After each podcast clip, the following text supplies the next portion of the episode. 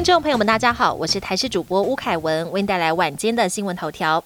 台南有民众看到了奇特景象，树叶被吹起，全在空中盘旋。气象局解释，这个叫做尘卷风，由于地面较热，通过的水平风较冷，形成的对流现象，在空旷地区比较常见。另外，明天晚间又有另外一波冷空气南下，预计下周一晚间到周二清晨最冷，北部地区高温会一下子骤降十度，也提醒民众出门在外记得要做好保暖工作。台北市恢复 U Bike 前三十分钟免费，预计明年元旦扩大到全民使用。免费政策上路之后，预估每天的租借次数将提升到十三万次以上，也被质疑站点车辆不足，到时候可能会出现无车可用的状况。对此，台北市长蒋万安拍板，将启动扩增计划，拼二零二六年增加到二点六万车、两千站。市民也对免费政策保持乐观态度。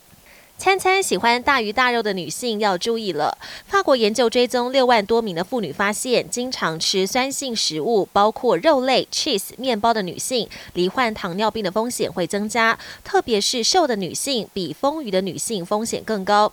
国内医师分析，这可能跟西方社会喜欢吃红肉有关，因为红肉当中含有较多的脂肪酸，而人体为了要维持酸碱平衡，容易加重肾脏负担，进而导致代谢性疾病。国际焦点：中共政治局常委李强十一号在中国全国人大会议获得国家主席习近平提名，并投票通过成为国务院总理，开启新的习李体制时代。六十三岁的李强获得两千九百三十六票同意，正式出任国务院总理，接替卸任的李克强。而李强是除了首任总理周恩来唯一未曾担任副总理就升上总理的党政官员，也成为中共官场的特例。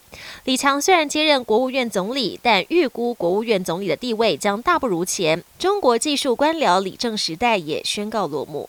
在中国斡旋下，伊朗跟沙乌地阿拉伯十一号破天荒同意恢复外交关系，预计两个月内重新互设大使馆和使节团。中东两大世仇握手言和，显示中国在中东影响力日益增加。白宫尽管乐见中东紧张局势降温，但还是质疑伊朗是否会完全履行承诺。